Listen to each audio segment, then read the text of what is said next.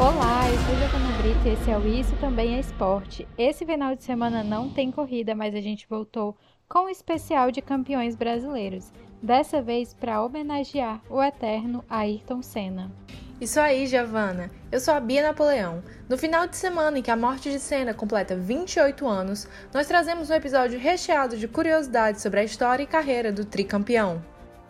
E não acha que a gente esqueceu do GP de Imola não, viu? Eu sou Isal Souza e no episódio de hoje também vamos te contar tudo o que aconteceu no último fim de semana. Confere aí.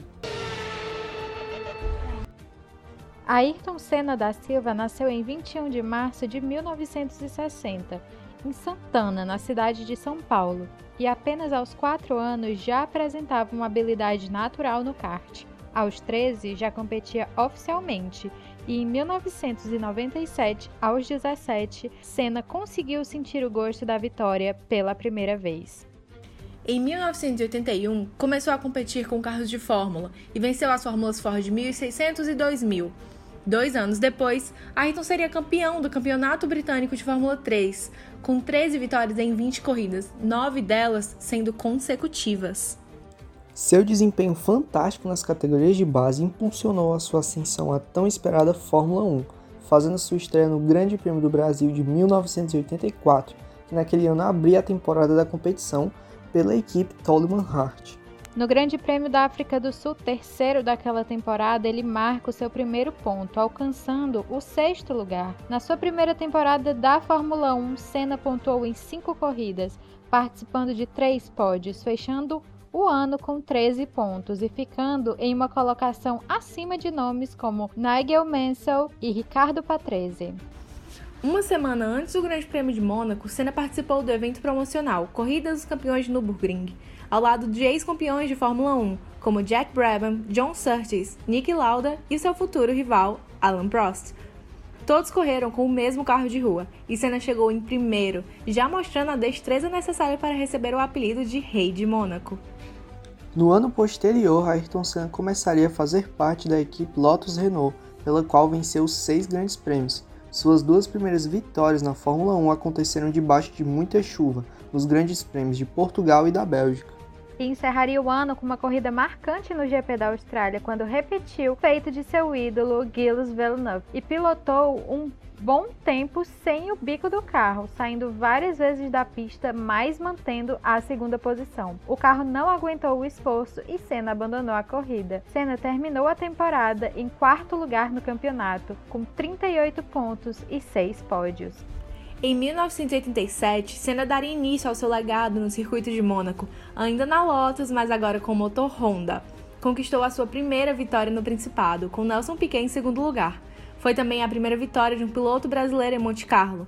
Até hoje, nenhum piloto conseguiu atingir o recorde de seis vitórias, rendendo assim o apelido de Rei de Mônaco ao brasileiro. No ano seguinte, em 1988, faria a transição para a McLaren e disputaria agora o campeonato ao lado do campeão Alan Prost, com quem desenvolveu uma competição nada amistosa.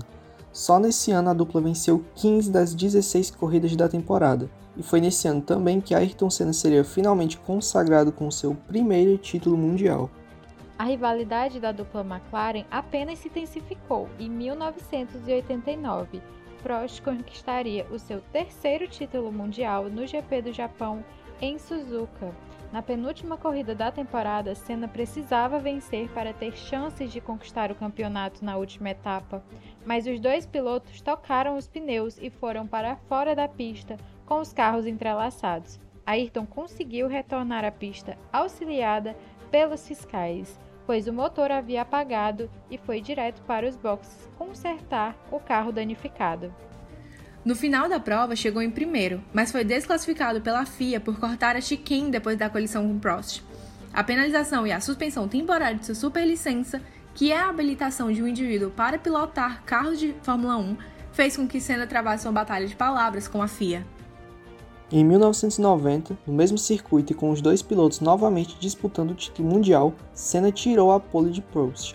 A Ferrari de Prost fez uma largada melhor e pulou à frente da McLaren de Senna, que antes mesmo da largada havia declarado que não permitiria uma ultrapassagem de Prost. A temporada de 1990 reservou um momento inusitado na história da Fórmula 1. Em setembro daquele ano, durante o GP de Monza, na Itália, Senna fez uma aposta com o chefe de equipe Ron Dennis. O chefe da McLaren não acreditava na vitória de Ayrton dentro da casa da Ferrari. O brasileiro decidiu propor então uma aposta com Ron. Caso conseguisse a vitória, ele levaria para casa o carro do triunfo de presente. E não só Senna venceu a corrida, como fez a pole position, marcou a volta mais rápida da prova e liderou de ponta a ponta, sem dar chances para a Ferrari de Alan Prost, seu rival na disputa pelo título daquela temporada. No final do ano, Senna conquistaria o seu segundo título mundial. O Grande Prêmio do Brasil de 1991 marcou a primeira vitória de Ayrton Senna em sua terra natal, sem contar no final dramático dessa corrida, né? Com a perda de quase todas as marchas de sua McLaren e o consequente desgaste físico acima do normal, fazendo com que o piloto não conseguisse sair sozinho do carro e nem levantar o troféu de campeão. Logo após a bandeirada final, a comunicação de rádio da equipe foi aberta na TV, no exato momento em que Ayrton gritava, em parte pela vitória inédita, como também pelas dores que sentia devido ao desgaste da corrida. Ainda na pista, em seguida, a conquista inédita de Senna, os fiscais de pista comemoravam a vitória do brasileiro com pulos e abraços. Sem dúvida nenhuma, essa é uma das corridas mais lembradas da carreira do piloto brasileiro. Nessa temporada, Ayrton Senna foi consagrado com seu terceiro título mundial. E não foi só com Alan Prost que Senna teve uma rivalidade acirrada não, viu? O jovem Michael Schumacher deixou o brasileiro com a pulga atrás da orelha. Isso ficou bem claro no Grande Prêmio da França de 1992. Isso mesmo, após a largada ocupando a quarta posição, Senna ia contornar a curva Adelaide quando de repente foi atingido por trás pelo Benetton, número 19 do alemão. Sem condições de sair do local, Senna abandonou a corrida prematuramente. Antes de começar a segunda largada, o brasileiro foi até Schumacher e disse: Você fez uma cagada do tamanho de um bonde e me jogou para fora da pista. O piloto alemão não respondeu e Senna deixou o local. Senna já havia tentado entrar para a Williams em 1993, mas foi impedido por Prost, que vetou seu nome. Ayrton Senna se ofereceu para pilotar por nada, pois o seu desejo era fazer parte da vencedora equipe Williams-Renault, mas foi impedido por uma cláusula no contrato do francês que impediu o brasileiro de se tornar a sua dupla novamente. Porém, essa cláusula não se estenderia até 94, o que fez Prost retirar das corridas um ano antes de vencer o seu contrato, preferindo isso a ter seu principal rival como companheiro de equipe novamente. Então, em 94, Senna finalmente assinou com a equipe Williams-Renault. Ele agora estava na equipe que havia ganho os dois campeonatos anteriores, com um veículo muito superior aos demais. A pré-temporada de testes mostrou que o carro era rápido, mas difícil de dirigir a FIA havia banido os sistemas eletrônicos, incluindo a suspensão ativa, o controle de tração e os freios ABS, para fazer o esporte mais humano. A Williams não se mostrou um carro equilibrado no início da temporada, Inclusive, o próprio Senna fez várias declarações de que o carro era instável e desajeitado. Ao participar da terceira rodada da temporada, o GP de San Marino em Imola, Senna rapidamente fez a terceira melhor volta da corrida. Seguido por Michael Schumacher, Senna iniciaria o que seria a sua última volta na Fórmula 1. Ele entrou na curva Tamburello e perdeu o controle do carro devido a uma barra de direção quebrada, seguindo reto e chocando-se violentamente contra o muro de concreto. A telemetria mostrou que, ao notar o descontrole do carro, ainda conseguiu, nessa fração de segundo, reduzir a velocidade de cerca de 300 km por hora para cerca de 200 km. Os oficiais de pista chegaram à cena do acidente e, ao perceber a gravidade, só puderam esperar a equipe médica. Por um momento, a cabeça de Senna se mexeu levemente e o mundo que assistia pela TV imaginou que ele estivesse bem, mas esse movimento havia sido causado por um profundo dano cerebral. Senna recebeu os primeiros socorros ainda na pista, ao lado de seu carro destruído, antes de ser levado de helicóptero para o Hospital Maggiore de Bologna, onde poucas horas depois foi declarado morto. Na corrida seguinte a Imola, em Mônaco, a FIA decidiu deixar vazias as duas primeiras posições no grid de largada, e elas foram pintadas com as cores das bandeiras brasileira e austríaca, em homenagem a Senna e Ratzenberger. A morte do piloto foi considerada pelos brasileiros como uma tragédia nacional e o governo brasileiro declarou três dias de luto oficial. O governo brasileiro também lhe concedeu honras de chefe de Estado, com a característica salva de tiros. Entre o cortejo do caixão com o corpo do piloto, desde o aeroporto de Guarulhos até a Assembleia Legislativa, o velório, que durou aproximadamente 24 horas, e o cortejo final, desde a Assembleia até o cemitério do Morumbi, aproximadamente 2 milhões de pessoas estiveram presentes. E agora algumas curiosidades sobre o ídolo brasileiro. Durante o GP do Brasil de 1991, Senna teve problemas com a caixa de câmbio da McLaren e aí nas voltas finais da prova ele lutou até o fim e venceu mesmo pilotando apenas com a sexta marcha.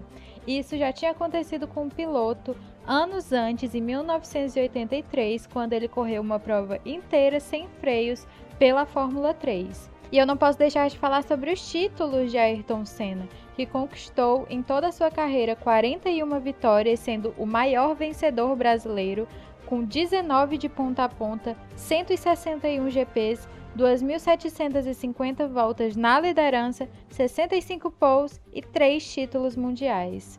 Ele também é o rei das poles. Ayrton Senna sempre venceu saindo na primeira, na segunda ou no máximo na terceira fila. Sua pior colocação no grid antes de vencer foi um quinto lugar em Phoenix, nos Estados Unidos, em 1990. O maior vencedor da história da McLaren, com 35 vitórias conquistadas, há quem diga que é o Norris, pelo amor de Deus, né? Ele sempre sonhou em correr pela Ferrari o presidente da escuderia italiana revelou que havia uma forte negociação já em 1994 para que isso fosse concretizado. Ele queria vir para a Ferrari e eu queria na equipe, disse o dirigente.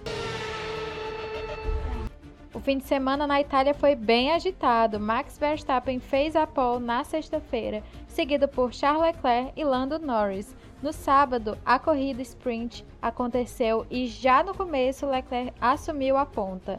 Max Verstappen conseguiu recuperar a liderança perto do fim.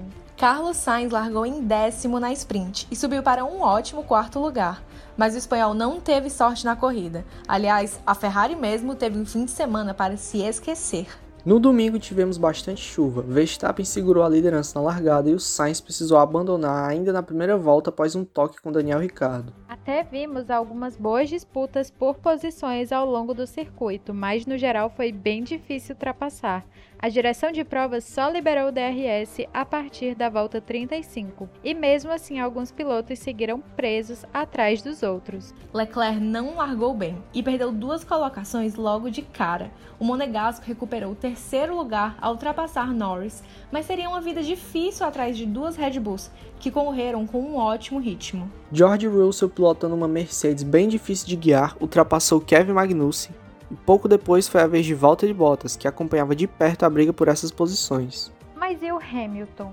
O inglês sofreu durante toda a corrida, perdeu posições após um pit stop atrapalhado da Mercedes e chegou a tomar uma bandeira azul, ou seja, ele estava uma volta inteira atrás de Verstappen. Hamilton terminou a prova em 13º e após a corrida chegou a dizer que já se considera fora da briga pelo título, mas afirmou que vai continuar trabalhando para tentar se recuperar de alguma forma. Falando dos carros mais na frente, Leclerc tentou uma troca de pneus para arriscar uma aproximação, já que Sérgio Pérez estava andando bem. Só que pouco após o pit stop, o piloto da Ferrari rodou em uma curva e precisou trocar o bico. Ele voltou em nono e conseguiu chegar ao sexto lugar. Assim, Verstappen venceu e conseguiu o segundo Grand Challenge da sua carreira. O holandês obteve a pole fez a volta mais rápida e liderou de ponta a ponta. Pérez ficou em segundo nessa ótima etapa para a Red Bull e Norris completou o pódio. Russell conseguiu um bom quarto lugar, considerando a situação da Mercedes. Bottas foi o quinto, apesar de ter lutado para ultrapassar o carro de sua antiga equipe. Leclerc ficou em sexto.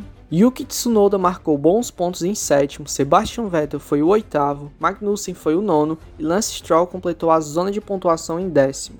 Falando de Vettel e Stroll, vale dizer que foram os primeiros pontos da Aston Martin na temporada. Agora todas as equipes conseguiram pontuar nessas quatro etapas. A Ferrari é líder com 124 pontos, a Red Bull vem em segundo lugar com 113 e a Mercedes é a terceira com 77. No campeonato de pilotos, Leclerc segue líder com 86 pontos. Verstappen tem 59, Pérez 54 e Russell foi ultrapassado e agora soma 49. Sainz só pontuou na sprint e segue com 38. Norris tem 35 e Hamilton é apenas o sétimo, com 28 pontos. A próxima corrida será em Miami, às 4h30 do dia 8. Espera-se que algumas equipes façam atualizações nos seus carros, como é o caso da Ferrari e da Mercedes. Vamos ver como essas atualizações vão afetar o rendimento desses carros.